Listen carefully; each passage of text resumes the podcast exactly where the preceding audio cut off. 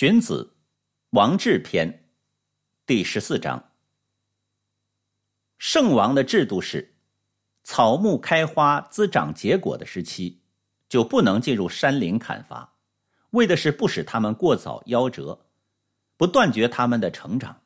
原驼、鱼、鳖、泥鳅、鳝鱼等产卵的时候，渔网和毒药不能投入湖泽，为的是不使他们过早夭折。不断绝他们的成长。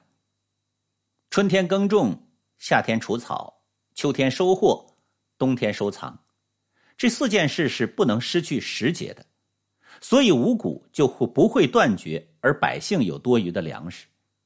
池塘、湖泊、河泽严格禁止一定时期内捕捞，所以鱼鳖繁多，而百姓吃不完，用不尽。砍伐种植不失时节。所以山林就不会光秃，而百姓有多余的木材可用。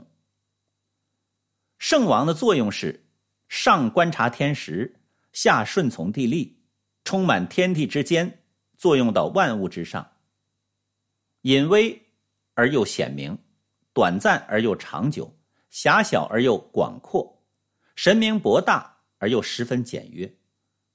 所以说，用道义去统帅一切的人。就是圣人。